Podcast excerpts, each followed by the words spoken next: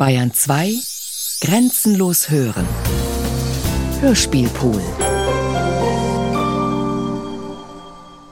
Die Quellen sprechen. Zeitzeugen. Henny Brenner im Gespräch mit Ulrich Gerhard. Frau Brenner, lassen Sie uns über Dresden sprechen. Über Dresden. Sie haben in Dresden gelebt. Ja, ich bin in Dresden geboren. Mein Vater eine alte Dresdner Familie, Protestant. Die Mutti kam als zweijähriges Kind mit ihren Eltern aus Russland, aus Weißrussland. Dort waren Pogrome.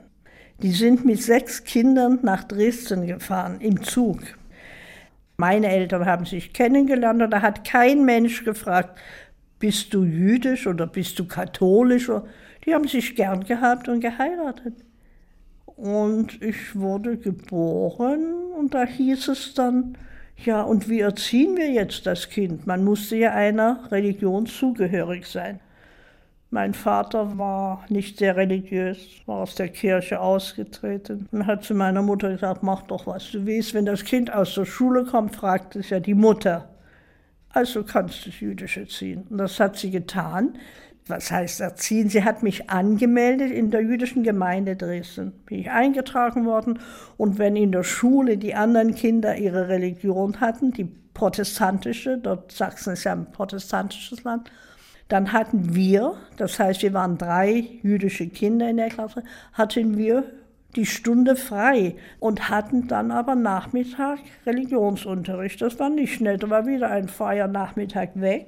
Wir mussten in eine Schule, dort kam der Religionslehrer ja, und hat eine ganze Klasse unterrichtet. Die kamen ja von allen Schulen und hatten ihren Unterricht. Also wir mussten Hebräisch lernen, aber nicht sprechen. Und wir hatten Freundinnen, die nicht jüdisch waren und wir sind zu denen, also ich jedenfalls auch gegangen, wenn christliche Feiertage waren oder zu den Verwandten meines Vaters, Weihnachten, der Weihnachtsbaum fand ich wunderschön. Und die sind auch zu uns gekommen, zu unseren Feiertagen, wenn das Passafest war oder Chanukka, das Fest der Lichter. Also wir haben das gemeinsam gemacht. Aber wie gesagt, nicht sehr religiös, nur Tradition, ein bisschen Tradition. Und gab es irgendwelche Diffamierungen oder Ausgrenzungen schon da in der Zeit? Als ich in die Grundschule ging, nicht. Dann kam ich ins Gymnasium und hatte da auch in der Klasse drei jüdische Mädchen. Am Anfang war auch alles wunderbar. Lehrer waren nett. Und dann wurde es irgendwie eigenartig. Wir durften nicht mehr schwimmen, nicht mehr turnen, nicht mehr mit Wandern, nicht ins Schullandheim fahren. Warum? Ich habe zu Hause gefragt. Mein Vater wollte es mir nicht sagen. Er war der Meinung, Hitler hält sich sowieso nicht lange, der Verbrecher, der wird bald weg sein und was sollen wir das Kind belasten, das soll normal aufwachsen. Das ging aber nicht, wie er sich das vorgestellt hat. Und Hitler war zwar kein tausendjähriges oder hundertjähriges Reich, aber die zwölf Jahre haben genügt, um genug Elend unter die Menschen zu bringen. Also er konnte das nicht, musste das erfahren. Eines Tages hieß es, wir müssen die Schule verlassen. Wir dürfen überhaupt nicht mehr auf staatliche oder städtische höhere Schulen gehen ein jüdisches Gymnasium hat sich aufgemacht. Dort haben wunderbare Lehrer unterrichtet. Das waren die Professoren, die an den nicht-jüdischen Schulen nicht mehr unterrichten dürfen. Die hatten wir, gute Leute. Alles ging immer nur eine kurze Zeit. Also ich ging noch in dieses jüdische Gymnasium. Das war nicht so nah wie mein früheres um die Ecke. Ich musste da mit der Straßenbahn ziemlich weit fahren und wir wohnten auch nicht mehr in dem Haus. Das war auch für ein Kind oder auch für meine Eltern furchtbar. Wir haben in einem sehr schönen Haus, in einer Villa in Blasewitz, Dresden-Blasewitz, ein schönes Wohnviertel. Und wir mussten das Haus verlassen. Wir zogen nach langem Suchen. Wer wollte denn eine jüdische, äh, halbjüdische Familie aufnehmen in der Zeit? Mein Vater machte etwas ausfindig. Ein Miethaus was sind denn Leute über uns? Was ist denn das hier? Ich habe das überhaupt nicht begriffen, glaube ich. Ja, aber dann kam es doch sehr schnell und sehr mit großer Wucht auf mich zu. Also das Haus nicht mehr, die Schule nicht mehr. Und es kam der 9. November 38. Ich fuhr in die Schule. In der Nacht hatten wir schon im Haus so ein Rauf und Runter Rennen von den Mitbewohnern gehört. Wir wussten nicht, was los ist. Ich fuhr in die Schule und in der Straßenbahn die fuhr an diesem Platz vorbei, wo die sehr schöne Synagoge stand. Dazu muss ich sagen, die Synagoge hat Semper gebaut, derselbe, der die Oper, also sie war wunderschön. Also die Synagoge brannte lichterloh, wir fuhren mit der Straßenbahn vorbei und die Leute wussten auch nicht so Bescheid. Was ist denn da los? Die Synagoge brennt. Ach, vielleicht ein Kurzschluss. Hm. Ich wusste auch nicht, was los ist. Die Synagoge brennt. Ich fuhr weiter. Die Schule war geschlossen. Alles wieder zurück nach Hause und dann hat man von der Gemeinde, von der jüdischen, meine Eltern sind vielleicht hingegangen, das weiß ich nicht mehr, erfahren, was passiert ist. Und dann hat man ja auch in der Stadt die zerschlagenen Geschäfte gesehen. Ich sage nicht gern Kristallnacht, es war eine Pogromnacht. Und die diejenigen, die etwas klüger waren als wir, haben ihre Koffer gepackt und sind weg. Mein Vater mit seinem Optimismus und allem. Nein, nein, das geht nicht mehr lange. Warum sollen wir denn weggehen? Was ist denn? Ich bin doch da. Ich kann euch, äh, naja, schützen, aber er konnte ganz wenig für uns tun. Jetzt kam die Zwangsarbeit. Ich war noch sehr jung damals, so 17, bei Zeiss Ikon. Ja, was soll ich denn in einer Fabrik? Ich wollte auf die Kunstakademie gehen in Dresden, also in die Fabrik. Eine Woche Nachtschicht, eine Woche Tagschicht. Im Nachhinein habe ich mir überlegt, ging ja noch, es war Krieg. Fast alle sind, haben irgendwo zwangsgearbeitet. Nun wohnten wir, meine Eltern ich, in einem Haus, aber etwas außerhalb der Stadt, auf der anderen Seite, wo die Fabrik war. Und die meisten jüdischen Leute wohnten damals schon in den sogenannten Judenhäusern. Dann hieß es, wir dürfen nicht mehr Straßenbahn fahren. Dann fuhren wir mit dem Fahrrad. Dann kam, und das war, glaube ich, die schlimmste einschneidende Maßnahme, der sogenannte Judenstern. Dieser gelbe Stern, den wir nicht anstecken durften, sondern festnähen. Wir wurden laufend kontrolliert. Meine Mutter sagte, ich gehe damit nicht auf die Straße. Mein Vater, das werden wir mal sehen. Komm, du gehst rechts von mir und du gehst links, also ich in der Mitte, ohne Stern.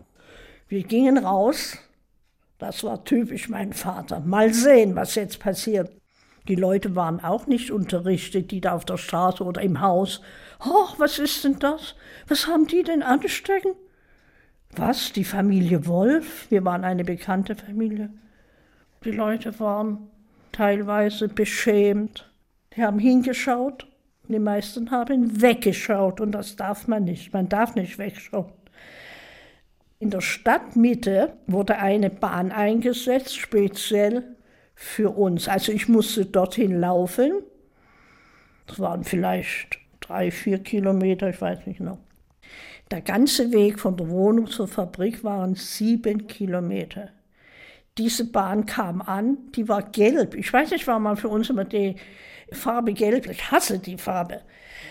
Die Bahn kam, es war früh, so halb sechs ungefähr, die Frühschicht fing um sechs an. Es standen auch andere Arbeiter an den Haltestellen. Was, jetzt haben die Juden schon eine eigene Bahn? Die wollten einsteigen und durften nicht. Die haben das auch nicht kapiert. Also wir sind rein, zusammengepfercht, die Bahn ratterte los, die sogenannte Judenbahn, in die Fabrik arbeiten.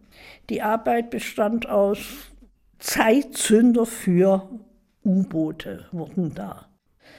Und wir waren eine Gruppe von jungen Menschen, die diese spezielle Arbeit machten. Die etwas Älteren saßen an Maschinen. Und die anderen, das waren alles Mädchen in meinem Alter, 17, 18 Jahre. Wir kannten uns.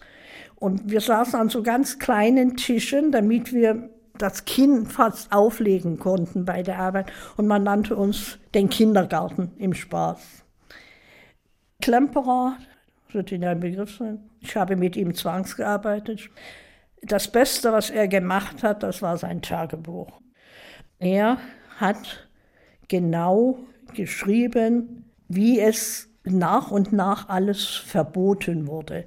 Ja, wir durften keine Haustiere haben, keine Blumen kaufen, kein Telefon, kein Radio, keine Zeitung, nichts, nur arbeiten. Und eines Tages kam wieder ein Brief, wir dürfen nicht mehr mit dieser Straßenbahn fahren, wir müssen laufen. Wer über sieben Kilometer hätte, der durfte noch fahren. Bei mir waren es gerade sieben, wenn es stimmte. Ich habe es nicht ausgemessen. Also das heißt laufen. Die Schicht fing um sechs an, bin um vier aufgestanden, meine Mutter weinend, mir ein Brot noch gemacht und bin losgegangen. Bei Wind und Wetter. Dreieinhalb Jahre. Manchmal waren meine Wimpern vereist im Winter, wenn es kalt war. Früh im Finstern bin ich gelaufen, ich bin losgestapft. Aber mittags zurück, die Schicht dauerte bis gegen 1 Uhr ungefähr, das war Spießrutenlaufen mit dem Stern. Ganze Schulklassen, die konnten nichts dafür, die Kinder, die sind so erzogen worden. Hinter mir her, Judenschwein, Judenschwein. Es hat auch, und ich muss das sagen und erzähle das gerne immer wieder, ein paar andere Reaktionen gegeben. Es sind Leute nah an mich herangekommen. Im Moment bin ich erschrocken. Ich wusste nicht, was passiert mir. Eine Ohrfeige oder Anspucken. Nein, nein, die haben mir zugeflüstert, Kopf hoch, durchhalten. Das waren Leute von der Resistance, also im Widerstand. Und einmal hat mir jemand etwas in die Manteltasche gesteckt. Ich war wahnsinnig erschrocken, bin weggerannt. Es waren Fleischmarken. Hatte Ihr Vater denn auch Repressionen erlebt? Mein Vater hat man enteignet, arisiert, sein Kino hat man weggenommen. Schon, wann war das, 35 Er hatte ein Kino in der Neustadt, zwei große Häuser. Und auf einmal durfte ich nicht mehr ins Kino. Da hing ein Schild, es war arisiert, Judenzutritt verboten. Ihr Vater galt doch nicht als Jude. Warum ist er arisiert ja, worden? Ja, das wurde. Im Nachhinein habe ich dann erfahren, dass er das einmal meiner Mutter überschrieben hatte. Aus welchem Grunde auch immer. Der Vater ist nach Berlin gefahren, aufs Reichspropagandaministerium, war ja Goebbels, und hat versucht, sein Kino zu. Ha, natürlich können Sie, lassen Sie sich doch scheiden. Das hat meine Herren so nicht. Alles wird er hergeben und alles verlieren, nur nicht die Familie. Ihr Vater hat zu Ihnen gehalten. Aber nicht nur zu uns, er hat versucht, anderen zu helfen, der Familie meiner Mutter. Der Vater hat sich über Wasser oder uns über Wasser gehalten, indem er Kinoreklame vertrieben hat. Das hat ihm ein Freund besorgt.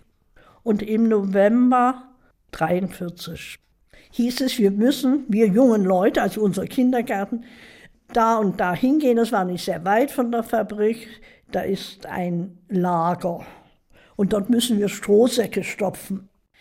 Und wir haben das gemacht und haben geglaubt, naja, da kommen vielleicht Russen oder Franzosen, Gefangene hinein. Nein, nein, das war für die voll jüdischen Ehen, die alle in den sogenannten Judenhäusern wohnten. Dann wurde Zeiss Ikon aufgelöst.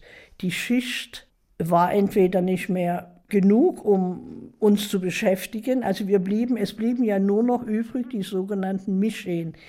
Hm, ist nicht zu glauben, im Dezember bekam ich eine Vorladung zur Gestapo, zur Geheimen Staatspolizei in Dresden. Meine Mutter hatte das schon öfter. Wir haben gezittert, weil die Leute meist nicht wiederkamen. Man hat sie aus nichtigen Gründen hinbestellt. Die musste in der Ecke stehen, man hat sie angespuckt. Aber sie ist immer wieder gekommen. Und jetzt war ich dran. Und mein Vater, nein. Er läuft mit mir hin. Ich durfte ja nicht Straßenbahn fahren. Ich musste früh hin. Es war ein eiskalter Morgen. Ich laufe mit dir. Ich warte draußen. Wenn du in einer halben Stunde nicht da bist, da gehe ich rein. Ich drehe den Hals um, so ungefähr. Hatte ja gar keine Waffe oder was. Unsinn. Er hat auf einer Bank in dieser Kälte gesessen. Ich bin in das Zimmer, die Herren saßen in feinen Ledersesseln, rauchten dicke Zigarren. haben mich so angeschaut und angefangen auszufragen. Mischling, da gab es ersten Grad, zweiten Grad, was weiß, das ist eine Wissenschaft für sich. Sarah, Zusatzname, ja. Und die wussten das doch. Was fragen die mich da aus? Das war eine reine Schikane, um mich einzubestellen. Im Nachhinein haben wir uns überlegt, was das war. Die haben da schon den nächsten Transport zusammengestellt von den jüdischen Partnern, Kindern der nicht-jüdischen Frauen und Männer. Ja, also gut, ich habe mich ausgefragt und auf einmal hau ab. Also sie haben mir nichts getan, gar nichts. Der Vater ist, ich glaube, in dieser halben Stunde oder Stunde zehn Jahre älter geworden. Die Arbeit ging dann weiter. Welche Arbeit war das jetzt? Das war eine Kartonagenfabrik. Ja. Wir haben Salbendosen gemacht. Man hatte ja nicht Salbendosen wie heute aus äh, Blech, die wurden aus Pappe gemacht, so dicke Pappe. Und das haben wir gestanzt. Also die Arbeit war, es ging auch, ja. Der Chef, den wir hatten, das war eine eigenartige Sache. Er war in der SS, Waffen-SS. Hat er sich geändert? Hat es ihm dann leid getan? Er war zu uns gut und das durfte er nicht sein. Er hat etwas zu essen irgendwo hingelegt, heimlich. Er hat uns nicht leichte Arbeit, aber doch angenehmere Arbeit zugeteilt. Eines Tages stand er da mit der Gestapo links, das waren ja seine Freunde, seine Kumpel eigentlich und musste, ich bin sicher, er musste jemanden oder mehrere preisgeben, weggeben. Es wurden mehrere abgeholt. Und nun hatten wir natürlich wahnsinnige Angst. Wir hatten immer Angst. Die Angst hat uns begleitet. Es kam der 13. Februar 1945. Wir bekamen an dem Tag von Leuten von der Gemeinde, die mussten Briefe austragen. Das war die letzte Deportation. Und ich nehme an, das hängt auch mit dieser blöden Befragung von der Gestapo da zusammen. Ob ich mit auf der Liste zum Deportieren, ob ich da mit draufkomme. Natürlich kam ich mit drauf. Ich bekam so einen Brief, meine Mutter bekam es auch. Und die Leute, die uns das brachten, das war ein guter Freund von uns. Er selbst wäre auch deportiert worden. Komischerweise nicht der Herr Klemperer. Meine Mutter natürlich, sie hat zu schreien angefangen und der Vater in seiner Ruhe, ruhig. Wir gehen da nicht hin. Wir hätten uns stellen müssen am 16. Februar früh an dem Platz, wo einmal die Synagoge war, mit Marschverpflegung in ein Arbeitslager. Wusste man ja, wohin das geht. Ne? Und der uns den Brief brachte, es war ein guter, guter Freund, der hat dann gehört, was mein Vater nochmal gesagt hat. Ach, uns kann nur ein großer Angriff retten. Meine Mutter, ach, Dresden hat noch nie was richtig abbekommen. Wird das gerade jetzt? Was glaubst du denn? Er hat nichts mehr gesagt. Er hatte etwas sehr Gefährliches in den ganzen Jahren gemacht. Er hat sich getroffen mit Leuten, die äh, Antifaschisten also waren, Widerstandskämpfer. Und ich nehme an, der Vater hat es nie erzählt. Die haben BBC gehört. Und BBC hat gewarnt, die Städte, die noch nicht bombardiert worden sind, kommen jetzt dran. Und die haben das abgehört. Die wussten etwas. Und der Chef, der Bauer, wusste auch, die Gestapo, die waren ja alle unterrichtet. Und der Chef, der Bauer, hat uns nicht nachts in dieser engen Gasse arbeiten lassen wollen. Er wollte, dass wir am Leben bleiben, um ihm hinterher die Persilscheine zu geben. Es kam der Angriff, mein Vater sprang aus dem Bett. Es war uns verboten, in den Luftschutzraum zu gehen. Juden sollten beim lebendigen Leib oben verbrennen. Und es klopfte an der Tür. Und der sogenannte Luftschutzwart kam und sagte, bitte Familie Wolf, kommen Sie. Es ist dieses Mal ein großer Angriff. Wir kommen auch dran. Ja, da sind wir runtergegangen. Die gaben uns einen Stahlhelm und einen Mundschutz und ein kleines Köfferchen hatte man. Und das Haus bekam eine Brandbombe. Aber die haben was riskiert, weil sie ja eigentlich gar nicht in den Keller durften. Es war menschlich, er war, ja. Wir hatten schon ein paar Jahre dort gewohnt und die haben uns geduldet, ja. Und dann haben wir, meine Mutter nicht, den Stern runtergerissen. Ich habe ihn in die Schuhe gelegt, unter die Sohle. Ja, wir waren natürlich im Moment ganz euphorisch. Ein Angriff. Der Papa hat das gesagt. Ja, wieso denn? Er hat nicht gesprochen. Er hat nur gesagt, so und jetzt will ich gucken, ob die Gestapo brennt, ob die weg ist, dass die keine Listen mehr haben. Und wir sind gar nicht durchgekommen durch das. Es war ja ein Inferno, das Leichen auf den Bäumen, dort ein Arm, dort ein Bein, Köpfe rollten. Ich weiß gar nicht, ich habe das auch gar nicht so wahrgenommen.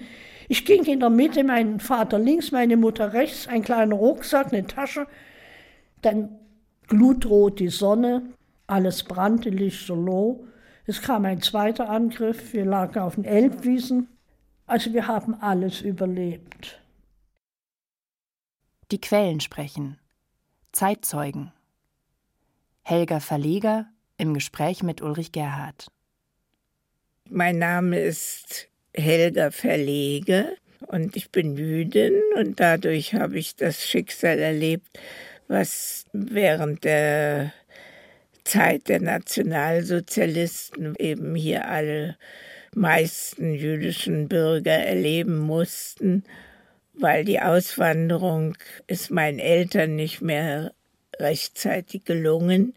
Wir hatten Affidavit nach Amerika, aber es war eben alles schon zu spät und so sind wir also in Berlin, wo ich geboren bin, geblieben und meine Großeltern sind auch in Berlin leider verblieben und sind in Theresienstadt, das war ein Lager für ältere Leute, umgekommen. Mein Großvater hatte in Berlin zwei Geschäfte und meinte immer, das wird schon nicht so schlimm werden. Und das war die Ansicht. Und so sind die Familien geblieben und leider, das ist mir ebenso auch passiert als einziger Tochter und einziger Enkeltochter. Naja, und ich habe drei Jahre Lager überlebt und bin zurück nach Berlin gegangen Frau Verleger, Sie sprachen von drei Lagern. In welchen Lagern? Drei, sieben, glaube ich. Arbeitslager. Naja, das ist wieder eine andere Geschichte.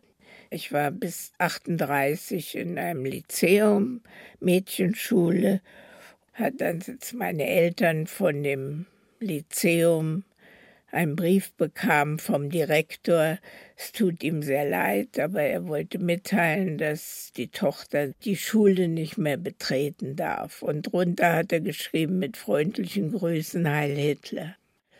Und hat meine Mutter gesagt, also sie möchte nicht, dass ich so weit fahren muss und hat mich in eine Mittelschule umgeschult eine jüdische, die war, wo heute die Oranienburger sind, in der Nähe, große Hamburger Straße. Ich glaube, es ist immer noch eine Schule, wie ich weiß. Und da war ich dort, bis die auch geschlossen wurde. Und dann war ich in der Joachimsthaler Straße, da war eine Handelsschule, also nur noch jüdische Institute. Dann war ich zum Schluss in der Auguststraße, das war eine Haushaltungsschule, weil das waren die einzigen, die noch offen waren. Und dann wurde auch die geschlossen und ich kam so nicht zu einer Zwangsarbeit, weil ich eben immer noch in den einzelnen Schulen war. Und die Juden, die noch in Berlin waren, die wurden zu Zwangsarbeit gezwungen. Mein Vater war in einer Abrissfirma, weil ja schon Bomben gefallen sind, gab es schon Trümmer. Und meine Mutter musste in der AEG arbeiten. Die war ein bisschen außerhalb Berlin Schönweide oder irgend sowas. Also ist ja alles schon so lange her. Naja, und so war ich zu Hause alleine und da konnte ich auch meiner Mutter, die ja eben Arbeitszeiten hatte, ein bisschen helfen.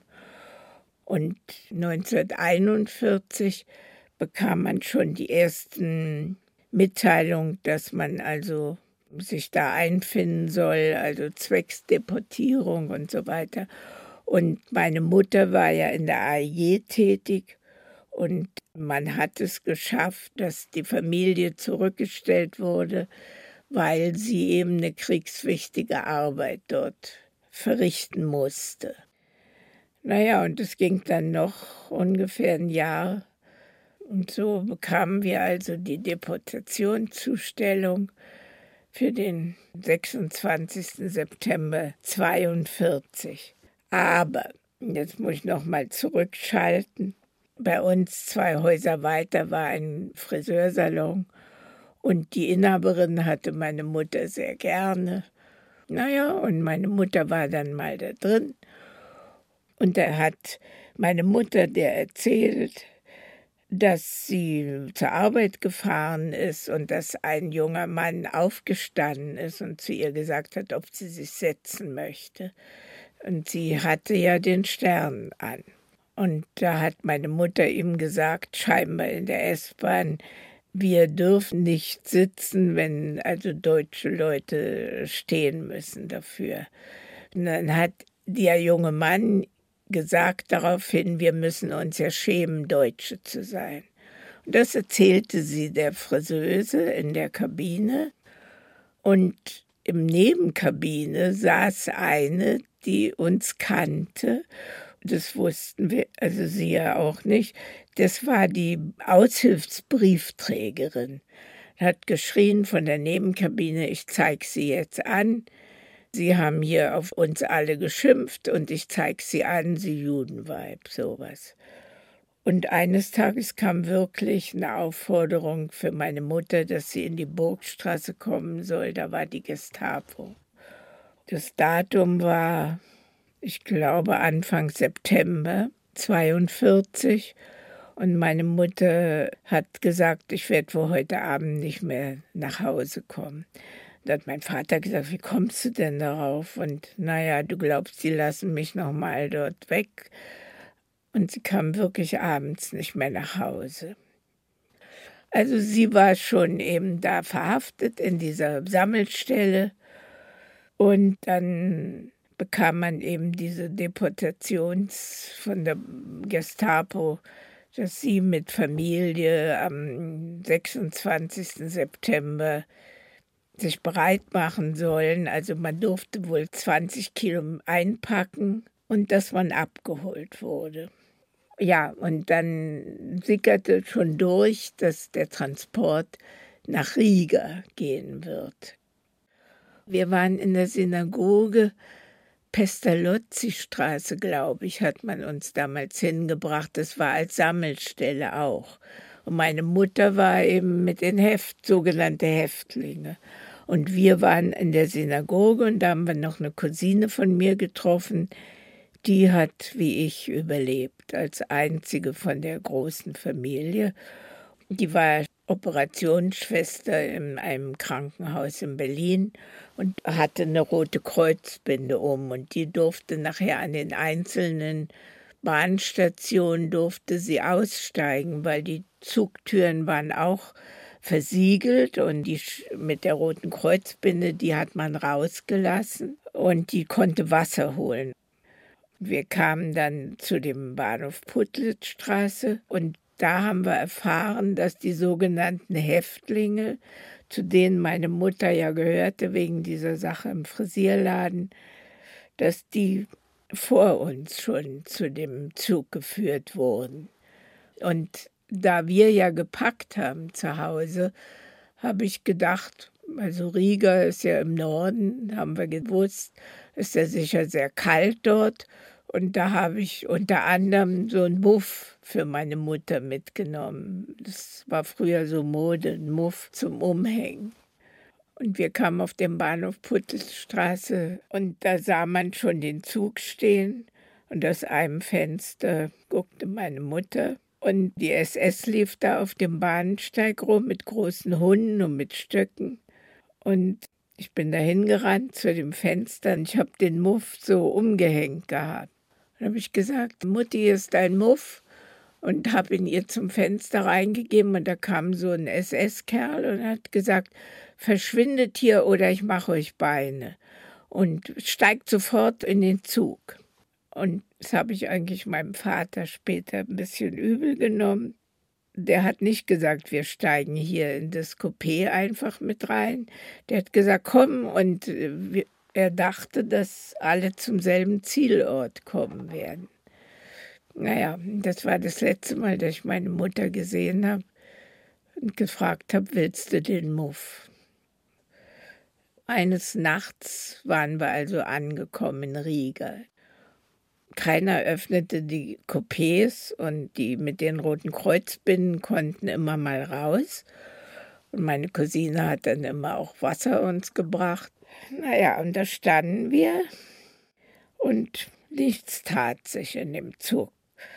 Und in so einem dunklen Morgengrauen rollte der Zug weiter. Auf einmal hielt er an, an einem Bahnhof.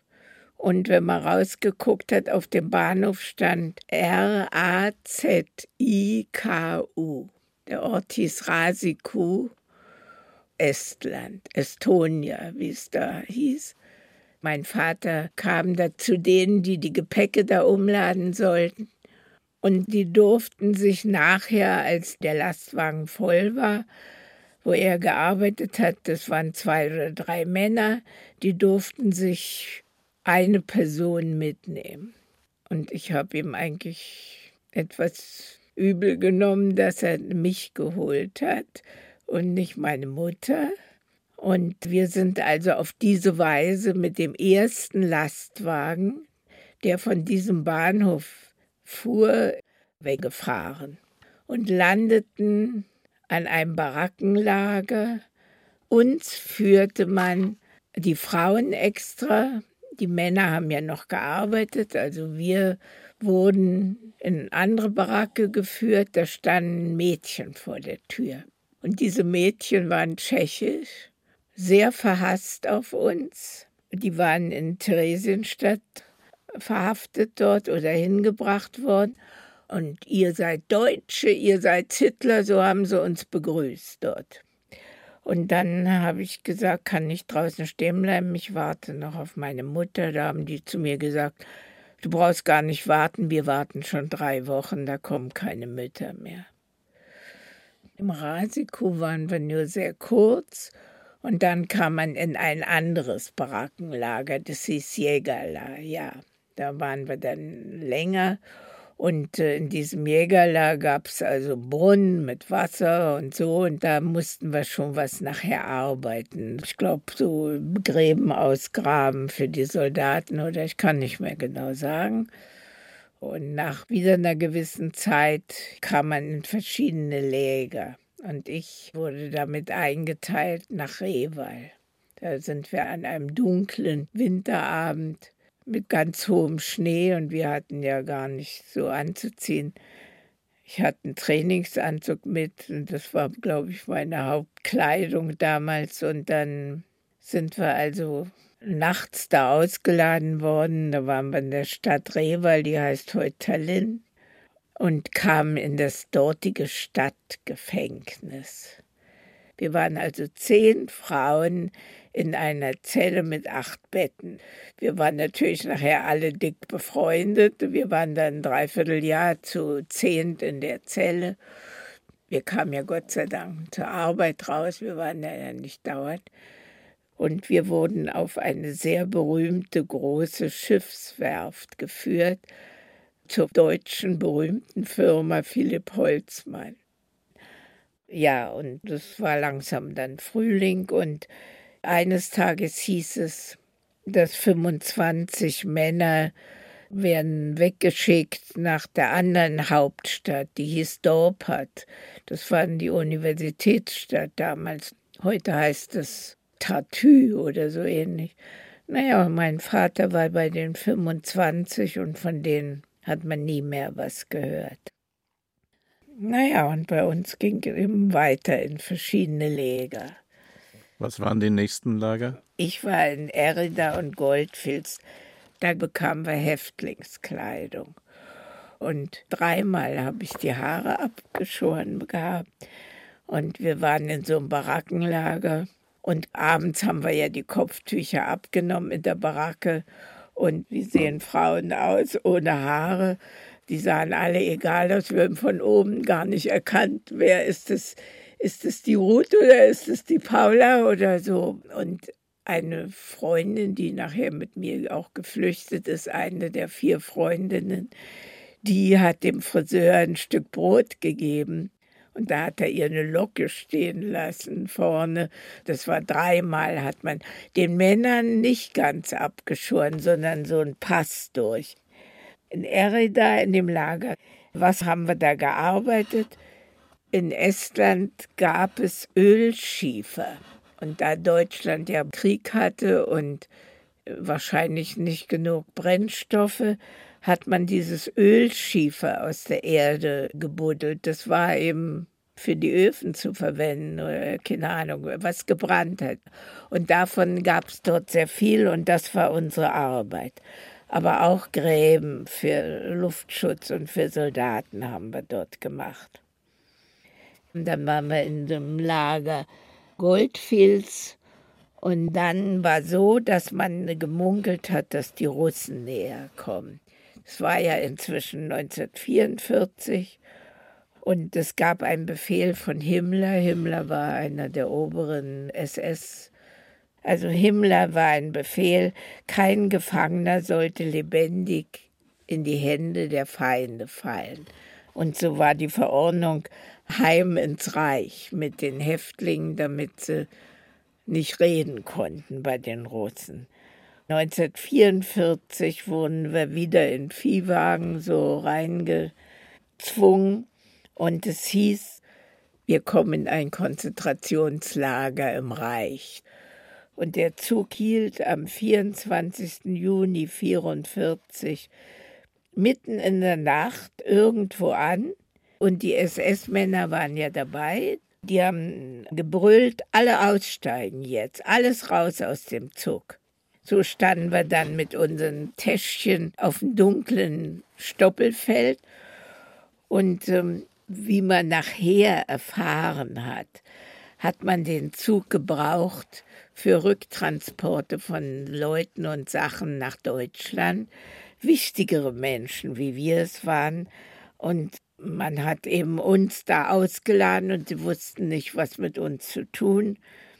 Und nachher haben wir erfahren, der Ort hieß Lagedi.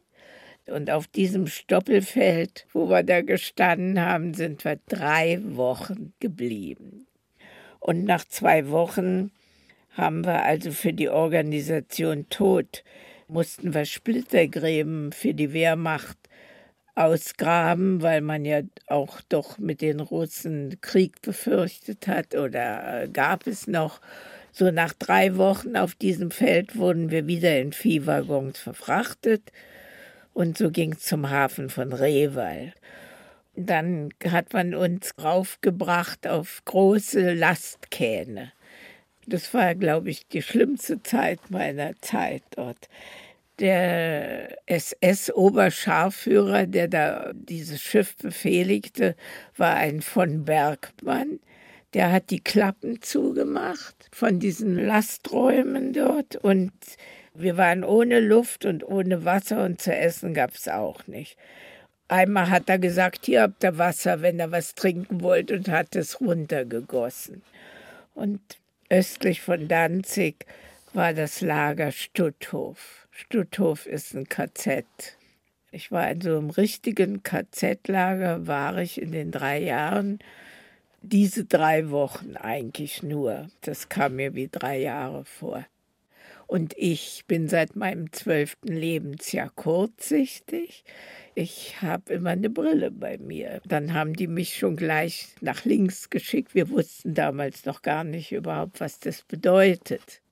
Mir hat sich eine andere Berlinerin sehr angeschlossen war älter als ich. Ich war die drittjüngste von dieser Gruppe, die wir da zuerst waren. Diese Bella und noch ein paar andere wurden also einmal äh, aussortiert für eine Arbeitsgruppe bei der Deutschen Reichsbahn. Und die hat man eben schon sich anstellen lassen. Diese Arbeitskolonne stand in Fünferreihen und die, die mit mir so lange schon zusammen waren, haben gesagt, komm rein hier, komm rein hier, nimm die Brille ab, wir rutschen. Und so bin ich mit rausgekommen. Wir fuhren mit richtigen Personenzügen nach Bromberg in Westpreußen. Heute ist es Polen und heißt Bitgosch, glaube ich. Wir haben Gleise reparieren müssen und die zu heben. Es war eine sehr schwere Arbeit, ja. Und äh, wir hatten Mäntel bekommen. Und damit wir nicht fliehen konnten mit zivilen Mänteln, hat man einen roten Farbfleck raufgemalt. Wir hätten ja gar nicht weglaufen können, weil wir ja so angezogen waren. So, und dann hieß es eines Tages im Januar, dass die Russen schon 30 Kilometer vor Bromberg entfernt sind. Der Ort sei Nakel. Und so haben die Reichsbahn den Befehl bekommen, dass wir am nächsten Morgen, am 20. Januar 1945, ausmarschieren mussten. Und wir kamen zuerst in ein anderes Lager, was dort in der Nähe war, das hieß Branau. Nach einer Nacht in diesem Lager mussten wir wieder raus und es war ganz hoher Schnee. Und wir hatten Hunger und Durst und alles. Also wir sind neun Tage durch den Schnee geführt worden und wir hatten schon also keine Hoffnung mehr. Wir wussten, wir bleiben nicht leben, also mit dem Schnee und mit der Kälte und so. Und diese Orte, wo wir da durchgekommen sind, waren leer weil die Deutschen haben auch gehört, die Russen kommen und die hatten alle Angst, weil man schon gesagt hat, die sind schlimm. Und äh, naja, die waren ja auch nicht sehr mitleidig, ist ja auch ihr Recht gewesen. Und in einem Ort, der hieß Falkenburg, sind wir nachts in einer Ziegelei untergebracht worden. Und meine Bella hat immer gesagt, wir müssen sehen, dass wir flüchten können. Wir bleiben nicht leben. Und dann sage ich, na, na, du geh, ich, der Krieg muss doch bald zu Ende sein und das wird doch nicht so. Also wenn wir weglaufen, werden wir sterben. Und dann sagt sie, nein, wenn wir hier bleiben, werden wir sterben. So, und dann sage ich, und so, wie wir aussehen, wo willst du da gehen? Es war ja so, dass wir den ganzen Tag äh, marschiert sind, da war man ja auch todmüde. Und die Mädchen lagen alle, da waren so Stroh, mit Decken und die haben sich da zum Schlafen gelegt. Dann sagte sie zu mir, komm, wir gehen. Zieh das Kleid aus. Wir hatten ja die Zivilmäntel, das mit dem roten Fleck, bei mir war der also fast ganz weg am Mantel. Sind wir über zwei, drei so rübergestiegen, war ja Licht. Und dann zwei andere Mädchen, die haben gesagt, nehmt uns mit. Also wir sind da über die anderen rübergestiegen und kamen in so einen dunklen Gang. Und da hat man schon gesehen, da vorne ist ein Ausgang. Und da war eben keine SS mehr, sondern Volkssturmmänner. Und die haben uns rausgelassen, weil wir gesagt haben, wir wollen draußen mal auf die Toilette gehen. Und dann waren wir auf der Landstraße. Und auf einmal kamen Nageltritte, das werde ich auch nie vergessen. Das waren so vier Soldaten, die auch von irgendwo weggelangen sind oder war der Krieg war doch schon fast zu Ende. Und dann haben sie gesagt, na Mädels, was macht ihr denn hier nachts auf der Landstraße? Die haben ja keine Ahnung gehabt, was das da drin war. Und da haben wir gesagt, ja, wir kommen von Polen, vom Arbeitsdienst und wir wollen auch irgendwie zurück. Na, dann kommt doch mal ein Stück mit. Wir konnten aber nicht mit dem mitlaufen, mit ihren schnellen Schritten. Und so sind wir ein Stück weggekommen von diesem Lager, wo wir natürlich Angst hatten, dass sie uns noch treffen. Und da kamen wir wieder in einen Ort, der hieß Dramburg in Pommern. Da war ein Bauernhof und da ist man erstmal reingegangen. Wir hatten auch Hunger und Durst und sehr nette Leute. Wir waren deutsche Mädchen und sie waren Deutsche und haben gesehen, wir kommen da so zerlumpt ein bisschen an. Und da hat sie gesagt, ihr könnt hier gerne übernachten und hat uns in ihren Schweinestall gebracht. Und dann hat sie gesagt, ihr wollt euch vielleicht waschen. Und da hat sie und so eine Stellschüssel da reingestellt, eine Schüssel mit Wasser. Dann hat sie sich gar nicht mehr um uns gekümmert. Ja, jetzt kommen nur noch Wunder. Und als wir uns da bei der Spülschüssel standen, haben wir also draußen Soldaten vorbeilaufen sehen mit so Essensträger.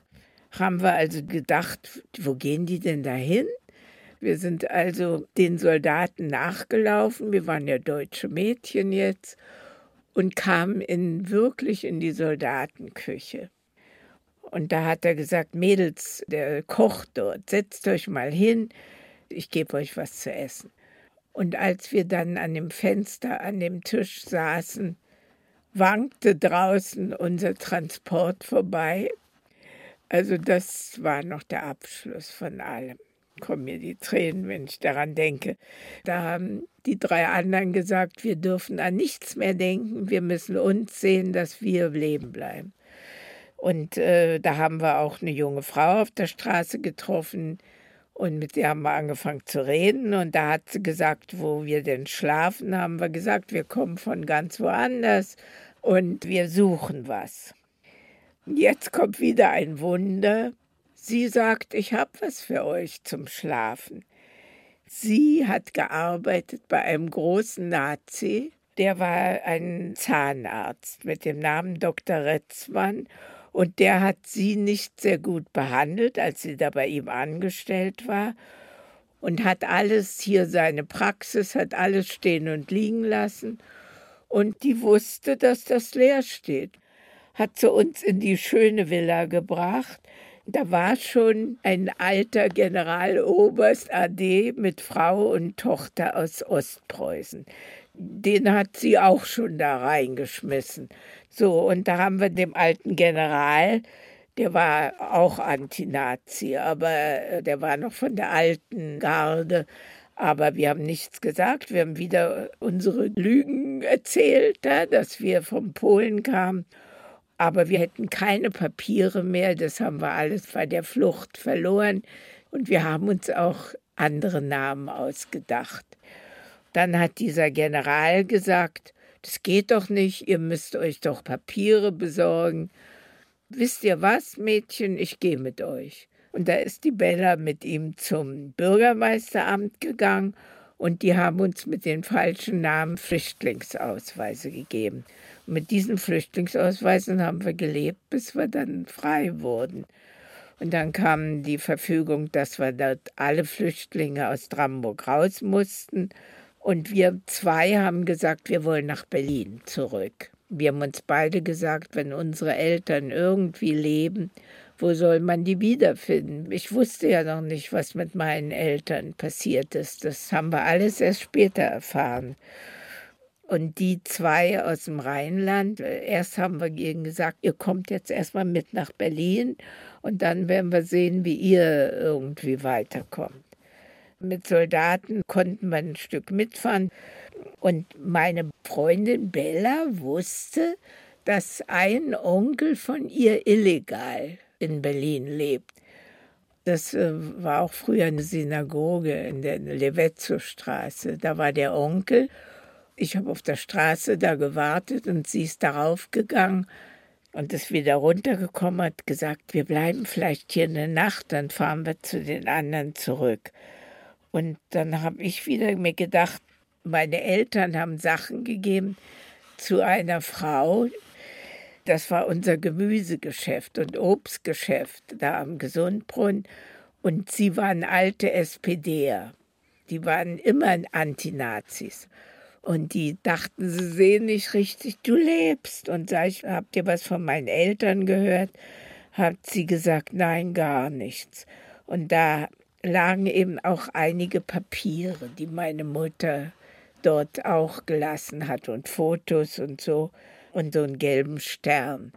Und den habe ich auch mitgenommen. So, und meine Freundin hat von ihrem Onkel ein bisschen Geld gekriegt und dann sind wir zu den beiden anderen nach Biesenthal zurückgefahren. Wir wollten gar nicht mehr eigentlich so nach Berlin, weil dauernd fielen Bomben und da haben wir uns gedacht, jetzt haben wir so lange gelebt, jetzt werden wir sterben von den Bomben. Und da haben die uns gesagt, dort, wenn wir Berlin umgehen, können wir ja Richtung Magdeburg fahren. Da sind schon die Amerikaner jenseits der Elbe. Magdeburg waren wir nicht, weil der Zug ging ja außerhalb und wir mussten einer Station aussteigen an der Elbe, der hieß Bergzoo Parchen. Und dort sind wir äh, irgendwie in so einer Pension übernachtet. Da waren schon ganz viele Flüchtlinge, nicht nur wir. Naja, und dort an der Elbe haben wir das Ende des Krieges dort gesehen. Da waren hohe deutsche Offiziere mit weißen Tüchern, haben sie rübergewinkt. Und die Amerikaner kamen wirklich mit Motorbooten und haben hohe Offiziere mitgenommen, um von denen die Auskünfte alles zu kriegen. So, und deshalb haben alle an der Elbe gewartet, dass man eben irgendwie darüber kommt. Und manche sind auch ins Wasser gesprungen, aber das war ja April und es ist sehr kalt. Ich wollte auch nicht bei den Russen bleiben. Wir alle vier nicht. Und wir hatten ja auch keine Beweise gehabt, dass wir im KZ waren, weil die Sachen haben wir weggeschmissen. Ich habe jetzt nur den alten Stern mitgehabt und das alte FED.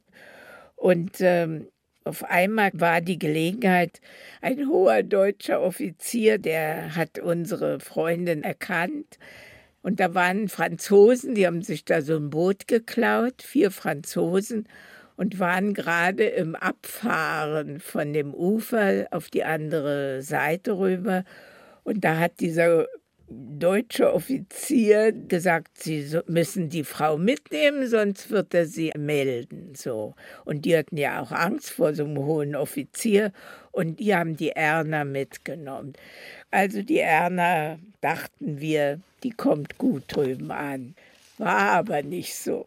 Das Boot war schon sehr lediert und es zerbrach noch bevor sie das andere Ufer erreicht haben. Und da mussten sie schwimmen darüber und äh, sind irgendwie, ist die Erna dann auch an das Ufer gebracht worden äh, mit so Planken oder ich weiß nicht. Und da kam von den Amerikanern so ein Offizier zu ihr, das haben wir alles später erfahren, und hat gefragt, was sie da macht. Und sie hat berichtet, dass sie befreit vom KZ ist und dass ihre Freundinnen da drüben noch warten und er hat plötzlich irgendwas Jiddisches gesprochen. Dann hat sie gemerkt, dass er Jude ist. Und der hieß Hamburger, Mr. Hamburger. Wir haben ihn ja auch kennengelernt. Auf jeden Fall hat sie das erzählt, dass wir da zu dritt sitzen, hat er gesagt, ich hol dir deine Freundin rüber. Und bitte du geh in Flüchtlingslager und da kannst du auf die anderen Mädchen warten. Wir wussten das ja aber drüben nicht. Auf einmal kam eben so ein Boot und da kam der Mr. Hamburger mit und der hat eben da Offiziere eingeladen und dann hat er gesagt, da sitzen drei Mädchen, die nehme ich mit in das Boot. Und dann hat er uns gesagt, eure Freundin wartet auf euch in dem Flüchtlingslager. So haben wir uns wieder getroffen. Die Quellen sprechen. Zeitzeugen. Henny Brenner und Helga Verleger im Gespräch mit Ulrich Gerhard. Zusammenstellung Kirsten Böttcher. Ton und Technik Markus Huber, Peter Keins, Josuel Teegarten, Susanne Herzig und Regine Elbers. Produktion Bayerischer Rundfunk 2013. Redaktion Katharina Agathos, Herbert Kapfer.